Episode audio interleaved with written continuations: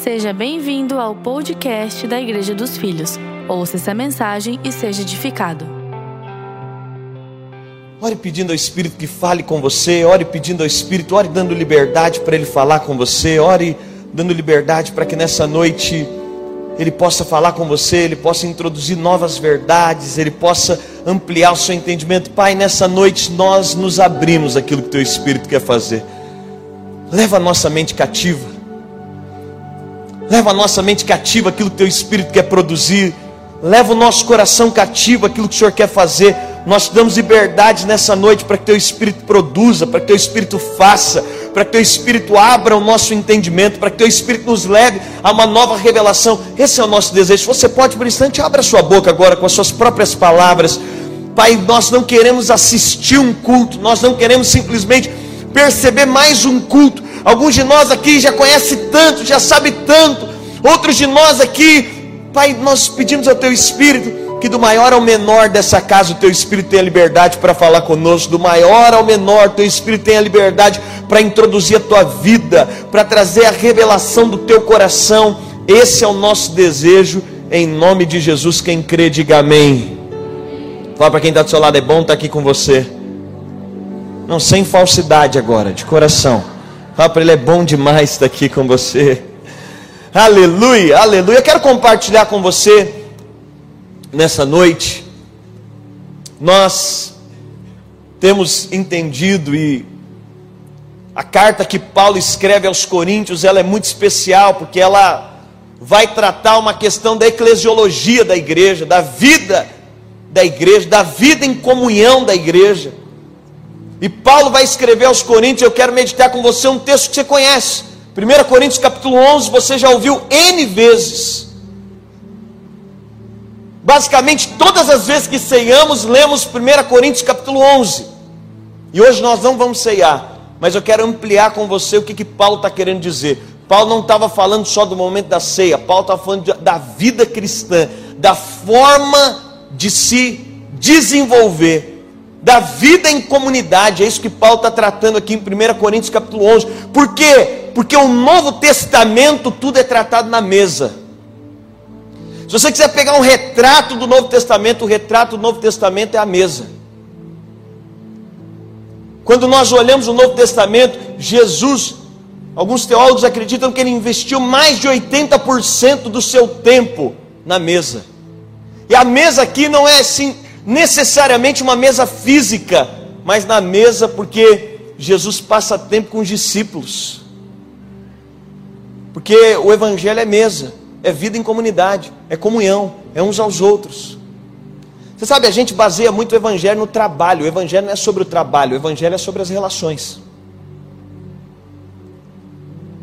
Porque quando a gente acha que é sobre o trabalho, a gente vai fazer isso para com Deus também. É interessante porque a gente gosta tanto de trabalhar, tanto de fazer, tanto de ter proatividade. E Deus fala, mas o mais profundo não é o trabalho que você pode fazer, é a relação que você pode ter. Com Deus, o mais profundo não é o trabalho que você pode desenvolver para Deus, é a relação que você pode ter com Deus. Por quê? Porque o trabalho tem que ser uma consequência da relação, nunca a relação vai ser consequência do trabalho. E quando Paulo vai dizer, 1 Coríntios 11, Paulo está falando sobre maturidade. Porque você precisa de entender que a igreja que muda o mundo não é a igreja grande. Por muito tempo acreditou-se que o que mudava o mundo era a igreja grande. Não, o que muda o mundo não é a igreja grande, é a igreja madura. Por quê? Porque você pode encher um lugar com 100 bebês recém-nascidos. Dois adultos fazem mais do que 100 crianças. Por isso, Paulo está propondo para os coríntios um caminho de maturidade um caminho de crescimento. E Paulo aqui é isso que ele vai propor, é isso que ele está trazendo. É um caminho onde nós somos maduros. Vamos lá comigo. 1 Coríntios capítulo 11, no verso 17. 1 Coríntios capítulo 11, verso 17, Paulo diz: Nisto, porém, que vou dizer-vos, não vos louvo. Porque quando vos ajuntais, não é para melhor, e sim para pior. E aqui começa algo intrigante nesse texto. Porque Paulo várias vezes elogia os coríntios, mas aqui no verso 17 do capítulo 11, ele diz: Nisso que eu vou dizer para vocês agora, eu não vos louvo, porque quando vocês se ajuntam, vocês não estão ficando melhor, vocês estão ficando pior.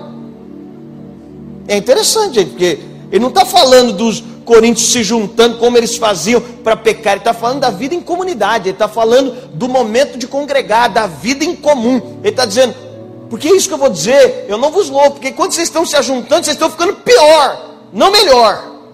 E vamos entender, Paulo vai justificar, porque ele diz, porque antes de tudo, eu estou informado a ver entre vós divisões, quando vocês se reúnem na igreja, e eu em parte o creio. Aí você vai dizer, não, pastor, mas aqui em Joinville não tem divisão. Aqui na igreja dos filhos, eu sei, talvez você fale, pastor, eu não falo mal de ninguém. A divisão de forma mais profunda que Paulo está dizendo, Paulo está dizendo, olha, nisso que eu vou dizer eu não vos louvo, porque vocês estão ficando pior que é melhor. Porque quando vocês se reúnem tem divisão. E a divisão que Paulo está dizendo também é, mas não necessariamente a divisão de falar mal de alguém. Paulo está falando, é porque cada um chega no ambiente plural só cuidando do seu singular. É porque tem uma reunião plural, tem uma vida plural, mas eu só estou preocupado com a minha própria vida. É porque eu estou no meio de todo mundo, mas pouco importa o outro. Eu estou preocupado com a minha vida, com a minha família, com os meus projetos, com o meu ministério. Então eu estou no ambiente plural, mas eu estou preocupado só comigo. Você sabe, divisão no Evangelho é mais profundo que quem tem atrito. É melhor que o irmão que tem atrito, porque está querendo construir junto, do que o irmão que diz: Eu não me envolvo, porque eu não preciso, eu estou aqui para resolver só o meu problema. Basta. Você sabe o que Paulo está combatendo aqui? Que isso aqui é o espírito do anticristo. O último sinal escatológico que Jesus diz é que por se multiplicar a iniquidade, o amor de muitos. Cadê, gente? Preciso de 10 pessoas aqui. O amor de muitos Aí você fala, é pastor, eu não sei se aqui passa da Atena, mas lá em São Paulo é da Atena. Você fala, eu ligo no da Atena, pastor. E eu vejo tanta atrocidade, o amor de muitos se esfriou. Eu vejo na TV, é pai que mata filho, é mulher que mata marido. Não, não, não. O amor ali no original é o ágape. Por se multiplicar a iniquidade, o amor ágape é de alguém que recebeu, se esfriará. E o que é o amor se esfriando? É quando nós trocamos pessoas por coisas. O amor se esfriando é quando você valoriza mais o que você tem do que as pessoas que Deus te deu. O amor se esfriando é quando o carro é mais importante para mim do que alguém. É quando a minha posição é mais importante que alguém. É quando na igreja o meu título é mais importante que alguém. É quando o que eu estou buscando é mais importante que as pessoas que estão do meu lado. E o que Paulo está denunciando é o espírito do anticristo. Eu sei que tem muito irmão que fala, pastor, tem um chip da Motorola. Já ouviu o chip da Motorola? Que estão colocando num país e o pessoal já coloca o chip. Deixa eu te falar, o espírito do anticristo é uma proposta para dentro da igreja, não fora. E qual que foi a proposta para Eva? A proposta para Eva não foi, come do fruto que você vai virar mulher do diabo. Foi essa a proposta? Não, come do fruto que você vai ser igual a Deus. A proposta é a vantagem. Usa Deus. O diabo não quer tirar Deus da sua vida, não tem mais como. Ele só quer colocar Deus no lugar errado. Usa Deus para ser a vantagem da sua história. Usa Deus para você chegar no lugar que você sempre sonhou em chegar, mas você não conseguia chegar. Agora você conheceu Deus, usa Deus para isso. Você sempre pensou que ter uma família é o plano perfeito. Usa Deus para ter a família perfeita, mesmo que não necessariamente você sirva a Deus com a sua família, mas usa Deus para o seu projeto. Você sempre quis chegar a algum lugar. Você precisa entender. O ponto do diabo em Babel não é dizer para o povo: Ó, oh, pega escavadeira, vamos escavar um buraco que chega até o inferno. Foi essa a proposta? Não. Qual foi a proposta? Vamos fazer uma torre que chega no céu. Põe Deus no lugar errado. Usa Deus para que você possa chegar no lugar que você sempre quis chegar, não necessariamente o lugar que Deus quer te colocar.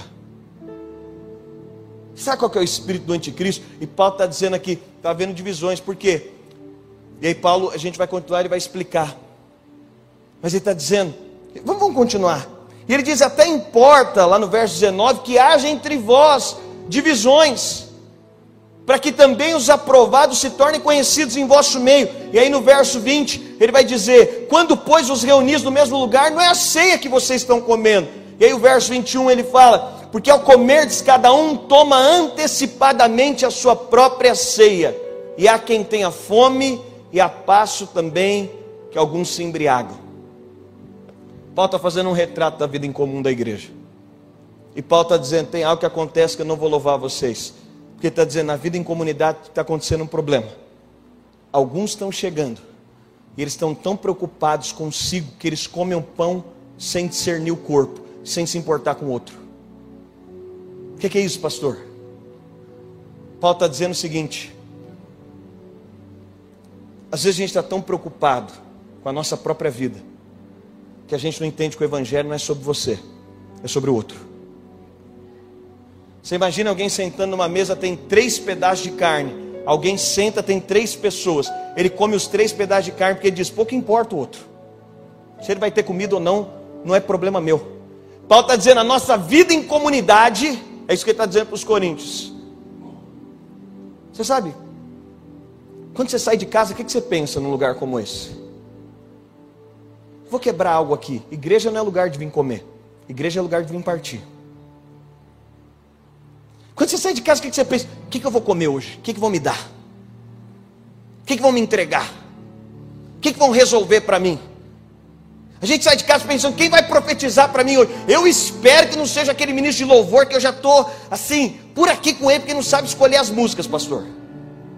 Já viu aquele irmão que diz, mas parece que a pregação do pastor não é mais a mesma. Por quê? Porque ele está na expectativa o tempo inteiro. O que, que eu vou comer? O que, que vão me dar? O que, que vão me entregar? O que, que vão fazer por mim? O que, que vão resolver por mim? E aí a minha vida passa a ser baseada naquilo que eu posso ter, naquilo que podem me dar. E Paulo está dizendo: qual que é o problema? É porque quando nos ajuntamos, alguns comem muito e outros ficam sem comer. Paulo está trazendo um retrato ele está dizendo: na mesa do Senhor, nós precisamos de entender que nos alimentamos, mas na mesa da igreja é o lugar que nós repartimos aquilo que do Senhor recebemos. E aí ele diz, ele continua falando: Não tendes porventura casas onde comer ou beber, ou desprezai a igreja de Deus, envergonhais que nada tem, que vos direi, louvar-vos-ei, nisso não vos louvo. E ele diz, aqui ele traz o retrato perfeito porque eu recebi do Senhor o que também entreguei, que o Senhor Jesus, na noite que foi traído, diga assim comigo: tomou o pão, diga, deu graças, e o partiu, e disse: Esse é o meu corpo, que é por vós, fazer isso em memória de mim. Semelhantemente, também depois de cear, tomou o cálice, dizendo: Esse é o cálice do novo pacto, fazer isso todas as vezes que beberdes em memória de mim. Deixa eu trazer para você aqui. Você tá, a gente fala desse texto vendo a ceia, mas eu quero ampliar porque Paulo está falando de um prisma da vida cristã. Paulo está falando da vida cristã, ele está usando a mesa para trazer um retrato. E o que Paulo está dizendo para os coríntios aqui é: vocês precisam de entender que a mesa da igreja, é isso que ele está dizendo para os coríntios, não é o lugar que você vem para comer, não é o lugar que você vem para obter vantagem. Não é lugar que você vem para arrancar alguma coisa. É interessante porque Lucas capítulo 24, Jesus está a caminho de Emaús com os discípulos, você conhece essa passagem, e ele começa a evangelizar os discípulos, é o Cristo ressurreto evangelizando os discípulos, e eles estão caminhando, e eles vão andando, e Jesus está falando sobre ele, e a Bíblia diz que o coração deles está ardendo, e eles entram em casa, e a Bíblia diz que eles entram em casa, e ao partir o pão, os olhos dele se abrem. Não é ao comer o pão, é ao partir. Você sabe, os nossos olhos se abrem não quando comemos, mas quando partimos. Os olhos não se abrem quando eu penso, o que, que vai ter para mim? Os olhos se abrem é quando eu penso, o que, que eu vou ser para alguém? Os olhos não se abrem quando eu penso, será que vai ter profecia para mim? É quando eu começo a dizer, eu vou profetizar para alguém. Os olhos não se abrem na vantagem que eu adquiro, mas é na possibilidade de partir com alguém, de liberar para alguém. E o que Paulo está propondo é uma mudança. Sabe, eu quero tratar aqui em quatro pontos o que, que Paulo está tratando. Por quê? Porque na prática nós gostamos de comer pão. A Bíblia diz que o Adão caído, ele pegou o fruto, tomou e comeu. Por quê? Porque o Adão caído está preocupado com o suprimento da sua própria necessidade, com aquilo que ele vai ter para ele, com aquilo que resolve o seu problema, com aquilo que resolve a sua demanda. E Paulo está dizendo: não é esse o ambiente. Mas o Adão perfeito, Paulo está dizendo, ele não come pão, ele parte. Você sabe por quê? Porque tudo que você come morre, tudo que você parte multiplica. Tudo que você retém morre, mas tudo que você parte multiplica. Mas eu quero trazer para você de forma didática o que, que Paulo está propondo. Primeiro, Paulo está propondo que o Evangelho muda a nossa perspectiva. Diga assim: o Evangelho troca a perspectiva. Sabe o que Paulo está propondo aqui? É que o Evangelho muda a nossa perspectiva. E por que, que o Evangelho muda a perspectiva? Porque de miseráveis nos tornamos doadores. Em João capítulo 4, Jesus encontra uma mulher. Você conhece essa história? É meio-dia, está sol. Aquela mulher era miserável. Ela sai meio-dia para buscar água. No momento mais quente do dia, ela vai sozinha. Por quê? Porque ninguém quer andar com ela. Ninguém quer uma filha andando com ela. Ninguém quer uma esposa andando com ela. Aquela mulher vai sozinha buscar água. Mas ela se depara com uma cena diferente um determinado dia. Jesus está lá. E aquela mulher estava com um cântaro vazio. E ela chega para buscar água. E lá no verso 13 e 14, de João 4, a Bíblia diz: afirmou Jesus: quem beber dessa água vai tornar a ter sede, aquele, porém, que beber da água que eu lhe der, nunca mais terá sede. Pelo contrário, a água que eu lhe der será nele uma fonte para jorrar para a vida eterna. A mulher vem até Jesus, ela está com um cântaro vazio, ela precisa de água. E Jesus diz para aquela mulher: se você beber dessa água, você vai ter sede de novo. Se beber dessa água, você vai ficar buscando o tempo inteiro suprir o seu vazio. Se você beber dessa água o tempo inteiro, você vai ficar procurando a satisfação. Mas se você beber da água que eu te der, dentro de você vai fluir uma fonte. Você sabe, o que Paulo está dizendo aqui é que quando nós não experimentamos dessa fonte, nós nos tornamos alguém com um cântaro vazio o tempo todo, procurando alguém que nos encha, procurando alguém que supra, procurando alguém que resolva. E qual que é o problema? É que você vem num culto, alguém enche o cântaro vazio, mas até semana que vem já esvaziou de novo. É que a gente busca nas relações com o cântaro vazio, e aí você encontra um pouco de água, mas daqui a pouco precisa de água de novo. E Jesus está dizendo para essa mulher: se você beber dessa água, você vai ter sede de novo. E Jesus faz um pedido para ela intrigante. Ele diz: vai buscar seu marido. E a mulher diz: eu não tenho marido. E Jesus fala: Você disse bem, porque você teve cinco, não eram seus. O sexto que você está agora também não é. Você sabe, na teologia, números têm símbolos. Seis aponta para o número humano, é o ápice do humanismo. Por isso que o número da besta é meia, meia, meia. O que Jesus está dizendo para essa mulher é: você está no sexto marido, porque aponta que você procurou de todo jeito suprir o que você precisa. Você procurou de todas as formas. Ela tinha procurado de todas as formas em seis homens suprir a demanda que ela tinha, a necessidade que ela tinha. Mas Jesus disse: Mas agora você encontrou o sétimo homem. Agora eu vou te dar água que nunca mais você vai ter sede. O que você procurou em todos os homens e não achou. Agora você encontrou aquele que te dá, o que dá mais do que aquilo que você estava procurando. Por que, que o Evangelho muda a perspectiva? porque essa mulher sobe com um cântaro, ela está vazia, ela está procurando suprimento. Essa mulher, ela vai subir com necessidade. O que Paulo está dizendo é o seguinte: o Evangelho propõe que agora eu não ando mais com um cântaro vazio procurando quem me encha. Eu não ando com um cântaro vazio procurando relações que me supram. Eu não ando com um cântaro vazio. E o que ele está dizendo é que agora do seu interior fluirão rios de águas vivas.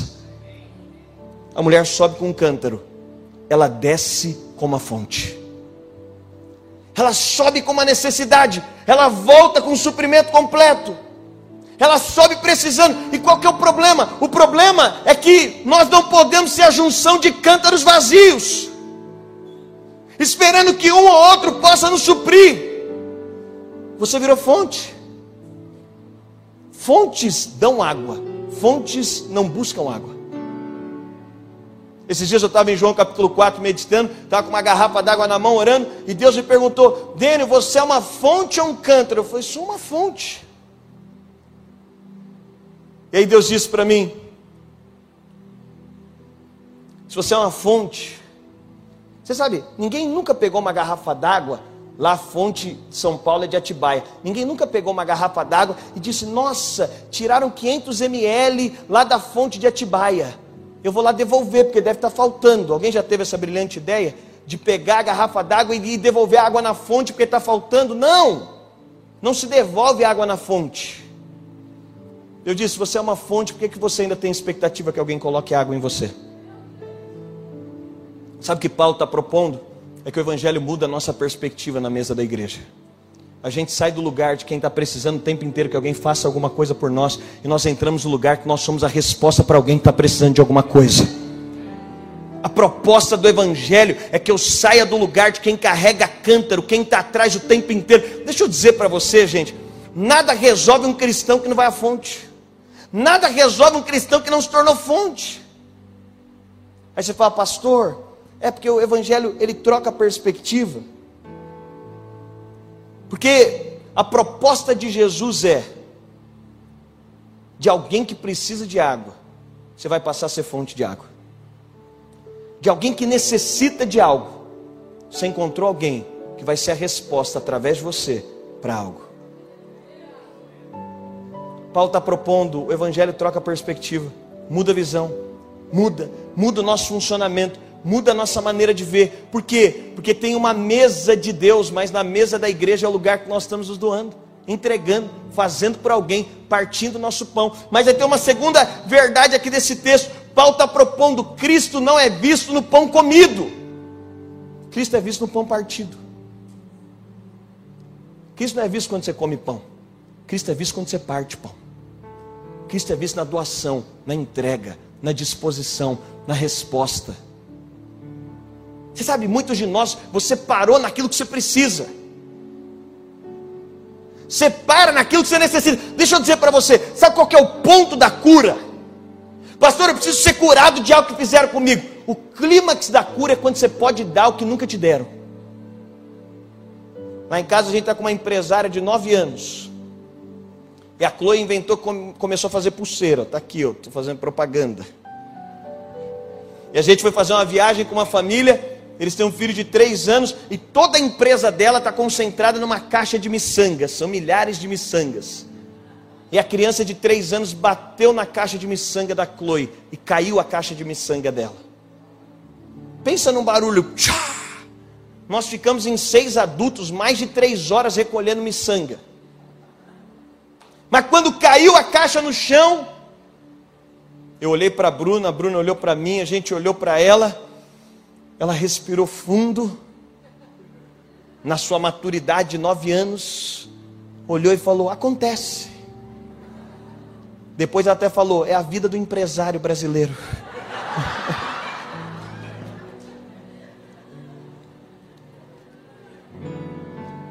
Aí ela respirou bem fundo, e aí passou a mão na cabeça do bebê, Falou, não, acontece, faz parte. Os pais dele estavam completamente constrangidos. Ela amenizou o ambiente. Aí eu fui entrar para o quarto. Deus falou: não é o que fizeram com a sua caixa, é o que você faz com o que fizeram com a sua caixa que vai definir a sua história. Não é o que seu pai fez com você, é o que você vai fazer com o que seu pai fez com você. Não é o que um líder fez com você, é o que você vai fazer com o que o líder fez com você. É o que você vai fazer com a dor que você tem que vai definir a sua história. Você sabe mais qual que é o grande ponto da vida? É que a gente quer ficar parado na dor. É o que você vai fazer com a dor. Você sabe, é o que você vai fazer. Por quê? Porque Cristo, a visão de miséria vai te dizer, pastor, eu estou aqui. Você não sabe como é a minha vida. Você não sabe os problemas que eu passo. Como que eu posso dar alguma coisa para alguém? Nessa mesa eu tenho que sentar e alguém tem que me dar alguma coisa mesmo. Você vai ficar miserável a vida inteira. Eu não sei você, gente, mas lá em São Paulo cresceu muito pessoas pedindo no farol. Eu sei que a gente está numa cidade aqui, que talvez parte dela o retrato seja muito melhor do que do Brasil inteiro. Mas São Paulo cresceu muito, não tem um farol basicamente que você pare que não tem alguém pedindo. E qual que é assim o meu incômodo quando eu vejo alguém pedindo? É que eu falo, alguém pedindo é alguém que saiu da imagem que Deus criou. Uma criança pedindo no farol incomoda, porque é a expressão da miséria humana. Mas Paulo está com a mesma indignação falando da mesa do Senhor. A gente se incomoda com a miséria humana, mas e a miséria espiritual? Que miséria espiritual? É quando você senta dizendo: Quem vai me alimentar? O Evangelho não é sobre miseráveis. O Evangelho é sobre alguém que tem uma fonte dizendo: Quem que eu alimento hoje aqui? Para quem que eu vou dar? Para quem que eu vou ser resposta? Quem que eu vou suprir? Porque Cristo não é visto do pão comido, Cristo é visto do pão partido. Deixa eu ser mais claro com você, por que Cristo é visto do pão partido? Novembro eu estou pregando numa igreja, acaba o culto, eu desço, foi a oferta mais alta que eu já recebi. Eu não sei se você lembra a oferta mais alta, o presente mais caro que você já ganhou. O presente mais alto, a oferta mais cara que eu recebi foi em novembro. Acabou a reunião, eu desci, eu estou na frente do palco, estou cumprimentando algumas pessoas. Vem uma moça, ela tinha dificuldade de andar. Quando ela chegou perto de mim, ela tinha dificuldade de falar. Ela tinha problema motor, ela tinha limitações. E ela falou: Pastor, eu estou muito feliz que você veio aqui. Eu falei: Eu também estou. Ela falou: Pastor, eu te acompanho na internet. Eu falei: Que demais. Ela falou: Eu assisto suas lives. Eu falei: Obrigado. Ela falou: Eu fiquei sabendo que você ia vir aqui. E pensei: Eu preciso dar uma oferta para esse pastor. Aí eu percebi que o negócio ficou constrangedor. Aí disse: Quando eu fiquei sabendo que você veio aqui, eu pensei: Eu preciso dar uma oferta para esse pastor. Ela falou: Pastor, aí eu pensei: O que, que eu podia te dar? Ela falou: Pastor, aí o que melhor eu faço é bolo. Eu falei, eu vou dar um bolo para o pastor. Ela falou, pastor, eu fui no mercado comprar os ingredientes para fazer um bolo para você. Só que quando eu entrei no mercado, eu comecei a pegar as coisas, eu fiz o cálculo, eu não tinha dinheiro para comprar. Eu não tive como comprar o bolo para te trazer, pastor. Ela estava com uma jaqueta, ela afasta, ela tira um pacote de bolacha do bolso e diz: Pastor, mas tudo que eu tinha deu para comprar um pacote de bolacha. Eu trouxe esse pacote de bolacha como oferta para você. Foi a maior oferta que eu já recebi. Era oferta de quem aparentemente podia sentar e dizer: alguém tem que fazer alguma coisa por mim aqui. Alguém tem que resolver meu problema. Alguém tem que me suprir. Cristo não é visto no pão comido, Cristo é visto no pão partido. Por que, que a maior oferta que eu recebi foi da mão de alguém que nem tinha dinheiro para fazer o bolo inteiro? Só pôde dar um pacote de bolacha, mas aquele pacote de bolacha vale milhões. Porque alguém está dizendo: Eu vou sair do lugar que eu estou, eu vou partir com alguém. Eu vou partir com alguém. Eu vou liberar para alguém. Você precisa entender que Jesus tombou a pirâmide, porque você quer definir como Deus vai fazer na sua história, mas Deus não é obrigado a fazer do seu jeito. Você quer definir quem vai ser o canal de cura para você, e às vezes a cura está do seu lado. É que você está esperando o pastor, você está esperando alguém, e às vezes a cura está do seu lado. Eu gosto da multiplicação dos cinco pães e dois peixes, porque a multidão está toda lá. Jesus provoca os discípulos que eram os líderes, e aí como é que a gente vai alimentar toda a multidão?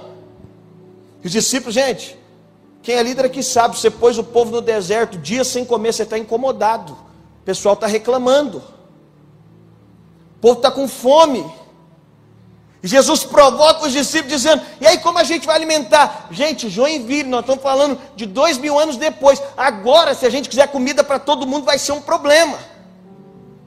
Você imagina no meio do deserto, dois mil anos atrás. E Filipe está ali. Jesus provoca ele, está incomodado, pensando: É eu que vou ter que alimentar essa multidão, porque eu sou o líder desse povo. E daqui a pouco Jesus está olhando, ele vê uma criança com cinco pães e dois peixes. Sabe quem foi a fonte do milagre? Não foi Jesus, não foram os discípulos. Todo milagre saiu da mão de uma criança. Uma criança que falou: Eu posso partir. Você sabe, você retém milagres na sua vida quando você quer definir a partir de quem Deus tem que fazer.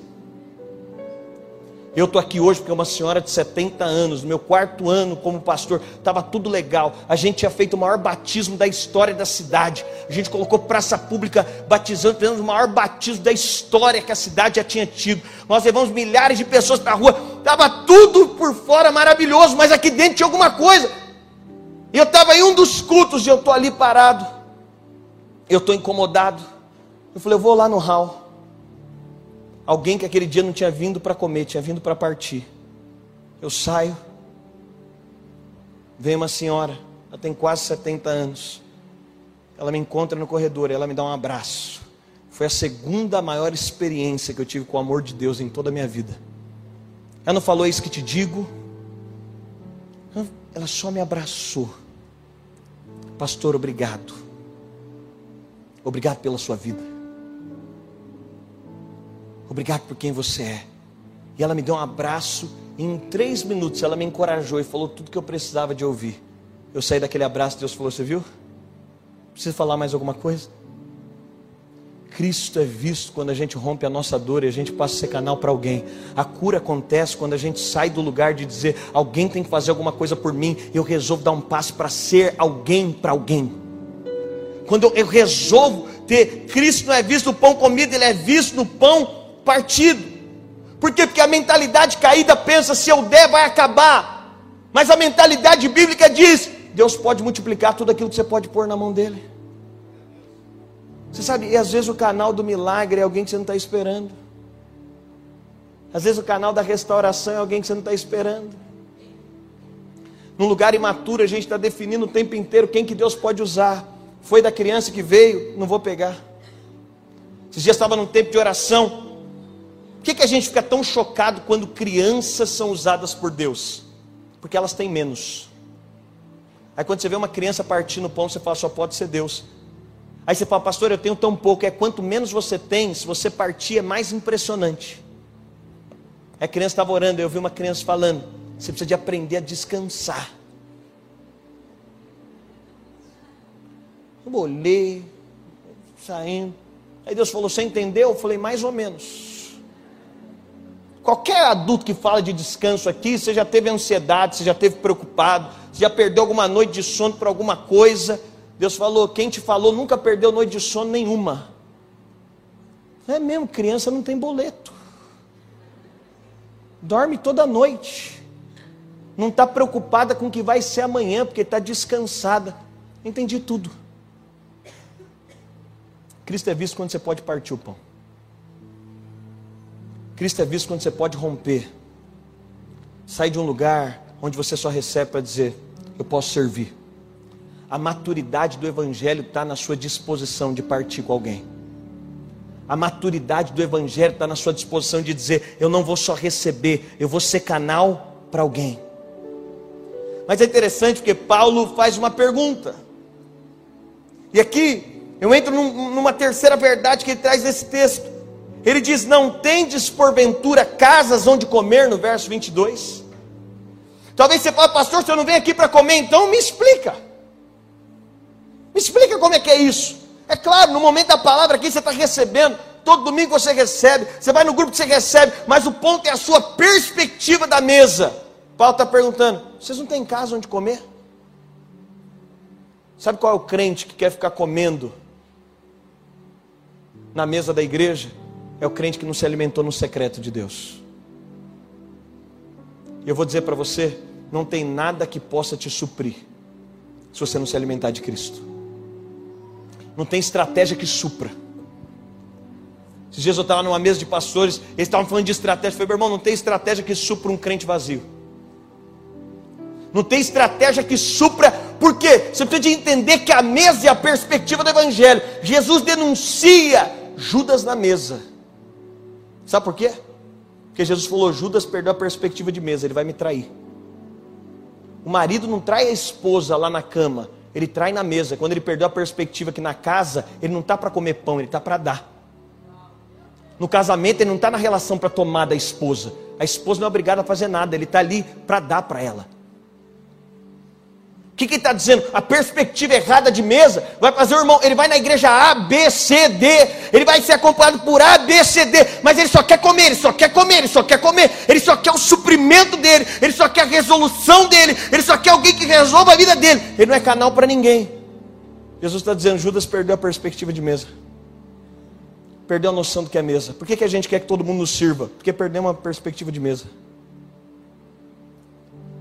O que, que a gente ama exigir nas relações? Porque perdemos a perspectiva de mesa.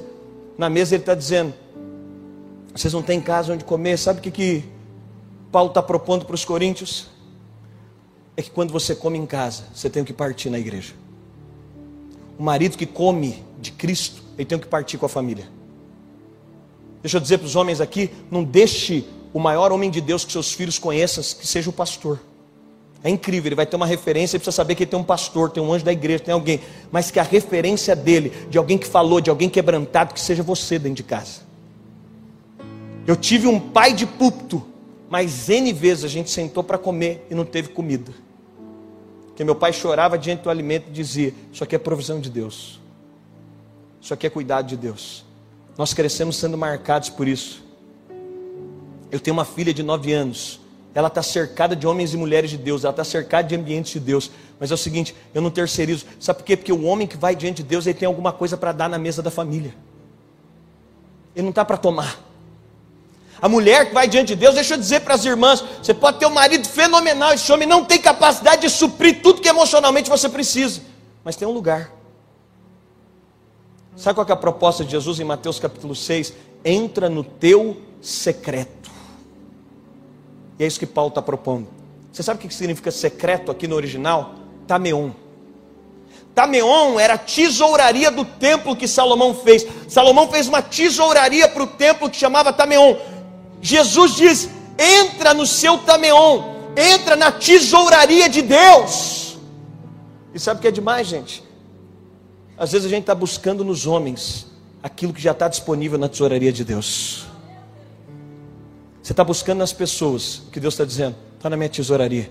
Se você viesse aqui, você não ia precisar de buscar em ninguém, você ia poder dar. O que Jesus está dizendo para aquela mulher é: até hoje você procurou nos homens, eles não podem te dar, mas entra no secreto comigo, que você vai descobrir um homem que tem tudo o que você precisa, e você vai sair daqui para ser alimento para alguém. Você vai sair daqui para responder, para ser resposta. Entra no teu secreto. E sabe o que é incrível da vida de secreto? É que dentro da tesouraria de Deus tem mais provisão do que você pode carregar. Dentro da tesouraria de Deus tem além do que você precisa. Dentro da tesouraria de Deus vai além daquilo que você necessita. Aí sabe o que acontece? Você entra na tesouraria de Deus, mas tem mais recurso do que você precisava. Aí você está procurando alguém para dar recurso agora. Você entra no secreto com Deus, tem mais paz do que você precisa. Agora você está procurando alguém para ser canal de paz. Você entra no secreto com Deus, agora tem mais vida do que você precisava. O que Paulo está propondo é: tem uma mesa diante de Deus, tem uma mesa posta, tem uma mesa colocada. E Paulo está propondo: come dessa mesa, mas vem para a mesa da igreja e reparte com a gente, reparte os dons reparte o chamado, reparte os recursos. Você ganhou lá no mês, é na mesa da igreja. Tem muita argumentação nesse tempo. Onde é? É na mesa da igreja. Você tem os seus recursos, mas é aqui que você parte, porque porque é nessa mesa que você parte e vê multiplicação. Aqui você parte os seus dons e tem multiplicação. Você parte seus recursos e tem multiplicação. Você parte a sua vida e tem multiplicação. Sabe por quê? Jesus tem uma mania esquisita.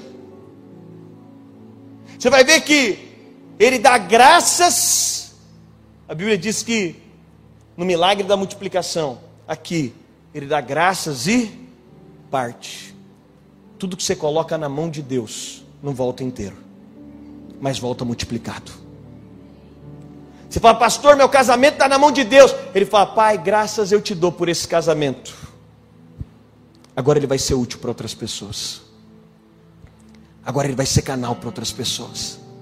Você diz: Minha vida está na mão de Deus, tem um sinal. Deus diz: Jesus diz, Pai, graças pela vida do Dene. Agora eu vou partir a vida do Dene. E a vida do Dene vai ser um canal de multiplicação. Por quê? Porque tudo que coloca na mão de Jesus, ele dá graças e parte. E agora a sua vida tem um poder para ser resposta para alguém. Agora eu não estou procurando mais alguém que me supra. Eu sou um canal de suprimento para alguém. Agora eu não estou procurando mais alguém que seja. Você entende? O Evangelho é essa proposta. João capítulo 2 é o primeiro milagre de Jesus. O primeiro milagre de Jesus foi numa festa. Sabe por que, que o primeiro milagre de Jesus foi numa festa? Tem um símbolo profético. João é Jesus como filho de Deus. Gente, vamos ser sinceros. Esses dias, um grupo de canadenses e peruanos, um amigo peruano me ligou, falou: a gente quer fazer missões no Brasil, porque está acontecendo um mover no Brasil. Eu falei, tá. Ele falou, tem avivamento no Brasil? Eu falei, tem. Ele falou, então nós estamos separando um grupo de 140 missionários para mandar para São Paulo. Faz o que você quiser com esse grupo. Ele falou: esse grupo vai bancar a própria passagem, esse grupo vai bancar a hospedagem, esse grupo vai bancar tudo. Você só direciona para onde eles vão. 140 missionários vindo para o Brasil. Alguém acha que eu liguei para alguém que estava prestes a casar e disse: Ô irmão, vai ter a festa do seu casamento, tem como colocar mais 140 pessoas na lista? Aí fala: quem são? Missionários. Não, ninguém precisa de um missionário numa festa de casamento. Ninguém precisa de missionário. Em festa de casamento está todo mundo bonito. Em festa de casamento as mulheres estão lindas. Em festa de casamento o homem tirou a camisa de futebol, olha aí. Em festa de casamento está tudo legal. Em festa de casamento está tudo bonito. Jesus vem para se manifestar numa festa de casamento, sabe por quê? Porque festa de casamento é o lugar mais feliz da terra. Aí Jesus está olhando para os discípulos e dizendo: Até no lugar mais feliz da terra vai acabar o vinho. Vinho aponta para alegria. Ele está dizendo até no lugar mais feliz. Deixa eu dizer para você, até na maternidade mais incrível acaba a alegria. Até no casamento mais espetacular acaba a alegria. Até no ministério mais bem sucedido acaba a alegria. E Jesus está dizendo vai acabar a alegria. E quando acaba o vinho, Maria diz: procura Jesus. E Jesus multiplica o vinho. Mas ele está dizendo: o vinho que eu tenho para dar é diferente do vinho que vocês experimentavam. Sabe o que ele está dizendo? O que o homem precisa não tinha na terra. Deus teve que enviar o seu filho para ser o suprimento. E a gente ainda está pensando, pastor, eu não sou feliz porque eu não tenho um carro. Não, se um carro te suprisse, era mais barato Deus fazer o dono de uma montadora se converter e dar um carro para você. Não, pastor, me falta alguma coisa por causa do dinheiro. Não, não, o que te falta não é dinheiro, dinheiro não pode suprir. Senão Deus enchia a sua conta. Saía mais barato. É mais barato encher a conta de alguém ou mandar o filho? É mais barato encher a conta. Sabe por que, que Cristo vem? Para dizer: não tem nada na terra, nenhuma alegria na terra tem capacidade de te suprir. É por isso que o Filho vem à terra para dizer: Eu sou o suficiente, eu sou o suprimento que você precisa, eu sou o suprimento que você carece. A gente precisa de se arrepender de tudo que a gente acha que se tinha, estaria completo. A gente tem a falsa ilusão que se tivesse alguma coisa estaria completo. Quem tem Cristo tem tudo. Sabe, e agora porque eu tenho Cristo e eu tenho tudo, eu posso ser um canal. Agora porque eu tenho Cristo, eu tenho tudo, agora eu posso ser uma resposta. E qual que é a proposta de Paulo? E aqui para a gente fechar, ele diz: Porque eu recebi do Senhor, eu também vos entreguei, que o Senhor Jesus, na noite em que foi traído, diga assim comigo, na noite em que foi traído. Deixa eu perguntar qual foi a noite mais escura da história. Qual foi a noite mais difícil da humanidade? Qual foi a noite mais tensa que já existiu até hoje? Foi a noite em que Jesus foi traído. Ele era Deus, mas completamente homem. Na noite em que ele é traído, é a noite mais difícil da história. É a noite mais angustiante da história. É o pecado mais difícil de ser perdoado. Porque se Jesus para na traição, nós não estaríamos aqui. Jesus teve que romper a traição. Se você já foi traído por alguém, você sabe como é difícil. Na noite em que Jesus foi traído, foi a noite mais tensa, mais difícil, mais angustiante. Mas você já teve noites difíceis, eu já tive. Todo ser humano já teve noite difícil, noite que parece que não vai ter fim, momentos que parece que a coisa é a noite que Jesus foi traído na noite em que Jesus foi traído, vamos ser sinceros, Ele podia ter sentado e dito: Hoje eu não sirvo ninguém. Na noite em que ele foi traído, ele podia ter sentado e dito: Vocês não sabem como está a minha vida. Vocês não sabem a situação que eu estou passando. Vocês não sabem como está pesado, como está difícil, como está angustiante. Eu não posso fazer nada por ninguém. Vocês não sabem como foi minha infância. Vocês não sabem o que em outro lugar um líder fez comigo.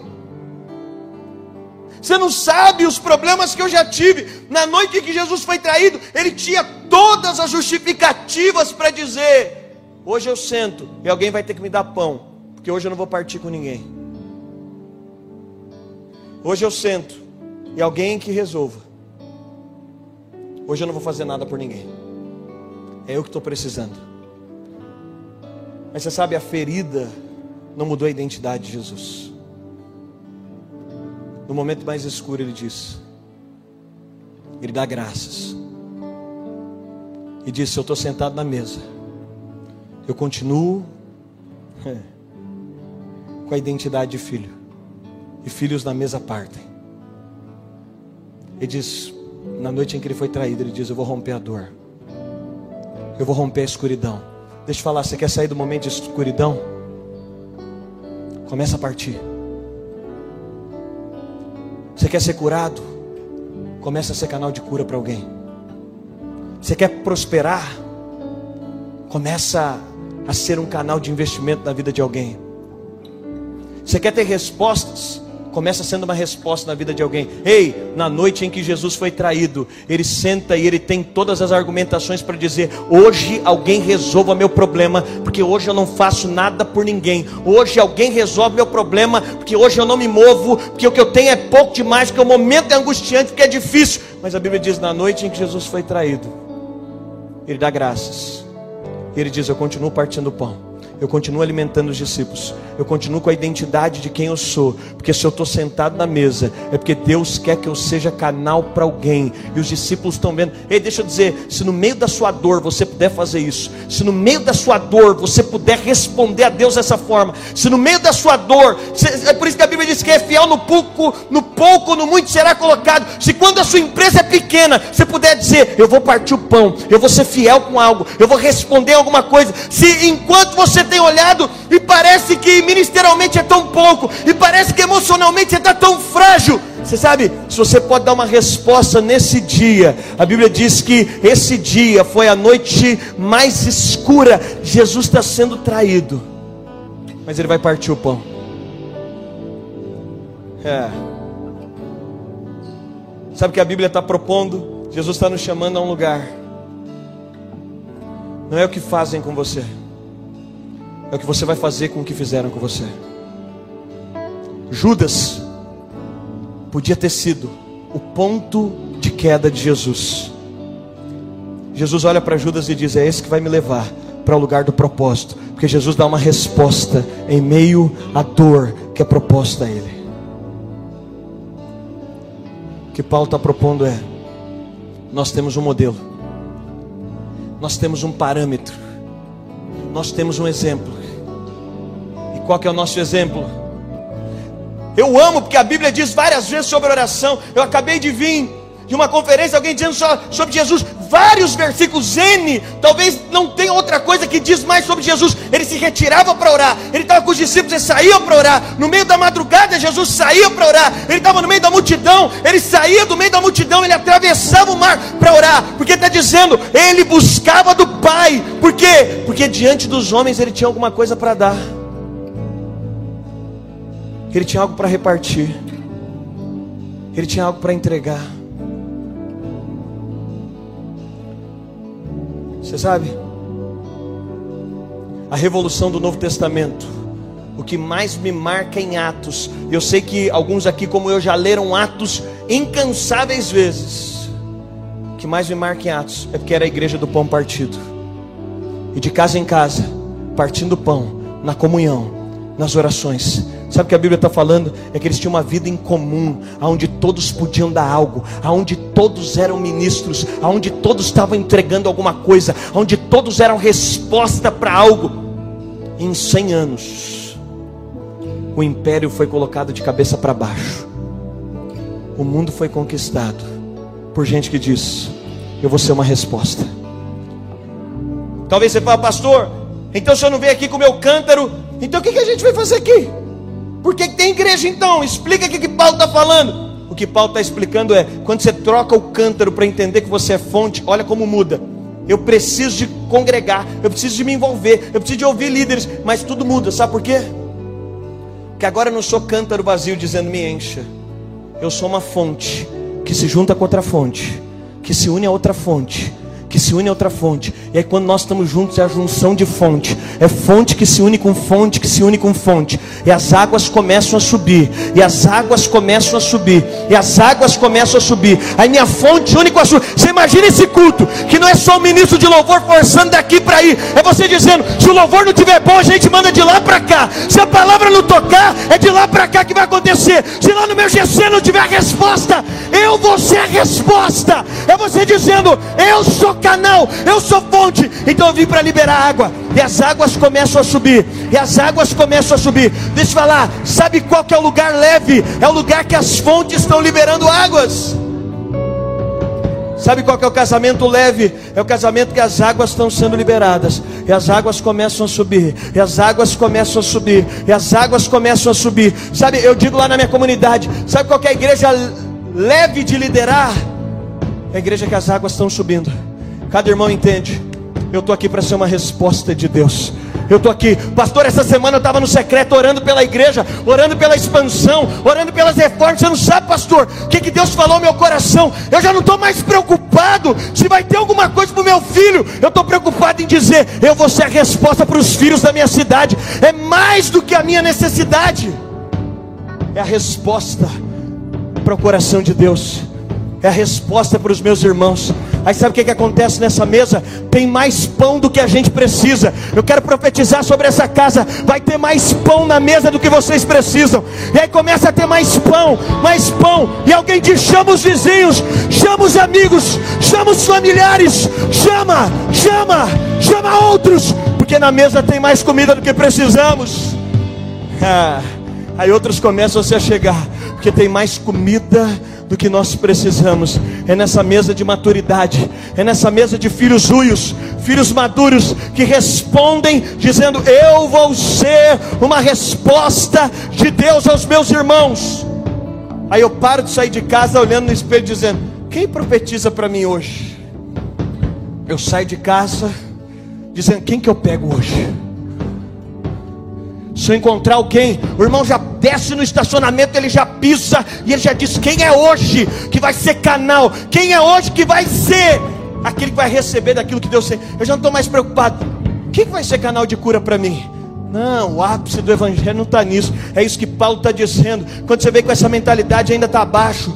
Ah, o evangelho diz: quem que vai ser curado hoje através das minhas mãos? Aí Deus te dá uma palavra lá no secreto e fala: é dor no ombro, é um joelho. Aí você entra aqui na comunidade dizendo: Cadê, gente? Quem está com dor no ombro? É o joelho de quem aqui? Por quê? Porque agora eu virei uma resposta de Deus na mesa da igreja. Agora eu estou partindo pão. Agora Cristo é visto. Agora Cristo pode ser enxergado na minha vida. Aí lá no meu trabalho, eu não sou alguém que quer tomar mais, não. Eu sou alguém que está partindo. Todo lugar que eu passo na minha casa, agora eu sou uma fonte. Meu irmão, segura a fonte pelo caminho. Segura a fonte. Se na sua casa já teve vazamento, se você já tratou vazamento de telhado, você sabe. Ninguém segura a fonte. Ninguém segura a água. Ninguém segura quem está jorrando. Ninguém Ninguém segura quem está liberando. Ninguém segura quem está fluindo. Ei, tem alguém, alguém aí? Ninguém segura quem está fluindo. Pastor, quero ser mais usado nos dons. É. Sabe quando acontece? Quando você para de comer pão e começa a partir. Quando você fala, Deus pode me usar, Senhor tem liberdade. Aonde o Espírito de Deus está, ali é liberdade. Aí todo mundo acha que é liberdade para a gente ficar dançando. Não, Paulo está propondo em 1 Coríntios 3, ele está dizendo: ali a liberdade, porque ele está dizendo: o Espírito tem liberdade dentro de você de fazer aquilo que ele quer fazer. Aonde o Espírito está, ali a liberdade. Se ele está em você, ele tem liberdade de fluir através de você. Jesus se põe em pé no último dia da festa, João 7,37 diz: Aquele que tem sede, vem a mim e beba. Porque aquele que crê nunca mais vai precisar de buscar água em lugar nenhum nunca mais vai precisar de, do suprimento de nada. Aquele que crê, do seu interior fluirão rios de águas vivas, rios de águas vivas, rios de águas vivas, rios de águas vivas. Você pode erguer suas mãos onde você está. Fique ligado conosco. Em breve teremos mais conteúdos para abençoar a sua vida.